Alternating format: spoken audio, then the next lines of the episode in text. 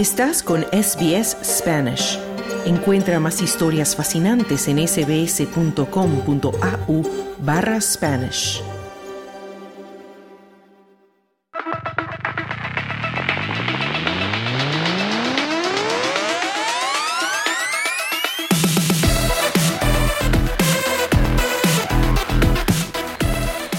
Y vamos ya con el apartado de deportes. Esta vez es Carlos Colinal que nos trae toda la información. Carlos, hola de nuevo. Hola, Noelia, ¿cómo estás? Bueno, comenzamos hablando por una mala noticia para el entrenador australiano de fútbol Patrick Kisnorbo. Cuéntanos. Claro que sí, el australiano ha sido destituido como entrenador del club de fútbol francés Troyes. El técnico nacido en Melbourne fue nombrado por el City Football Group el 23 de noviembre del año pasado cuando Troyes descendió de la primera división francesa a la segunda pero Novo solo ganó tres de los 40 partidos que disputó frente del Esperance Sportif Troyes, conocido como Troyes. Novo había sido el primer, de hecho, australiano en ser nombrado entrenador de un club de las cinco primeras ligas europeas.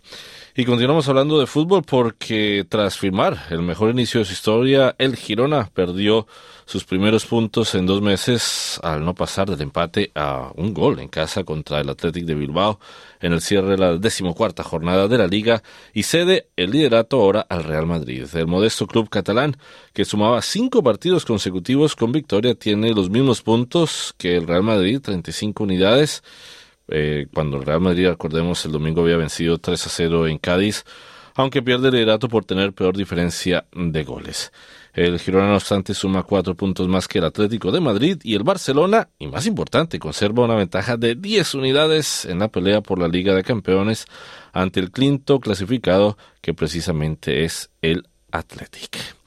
Y nos vamos con noticias de fútbol de la MLS porque el argentino Luciano Acosta, media punta del Cincinnati, fue reconocido con el premio al jugador más valioso de la MLS en la temporada del aterrizaje del astro Lionel Messi en la Liga Norteamericana.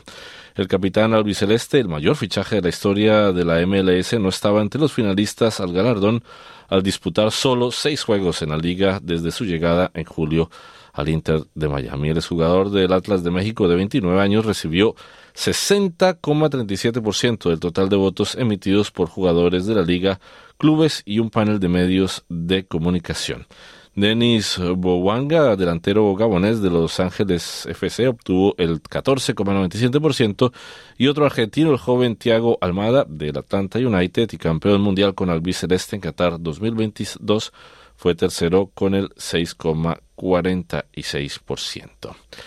Y ahora nos vamos al fútbol femenino porque debido a unas molestias en su rodilla izquierda en la que fue operada por rotura de ligamentos el año pasado, la estrella del Barcelona, Alexia Putellas, abandonó la concentración de la selección española, según informó el Club Azulgrana y la Federación de Fútbol Español. España debe jugar el viernes y lunes de la próxima semana contra Italia y Suecia, respectivamente, en la Liga de Naciones torneo clasificatorio para los Juegos de París 2024, una cita que la selección española femenina, que ganó el Mundial en septiembre, nunca ha disputado.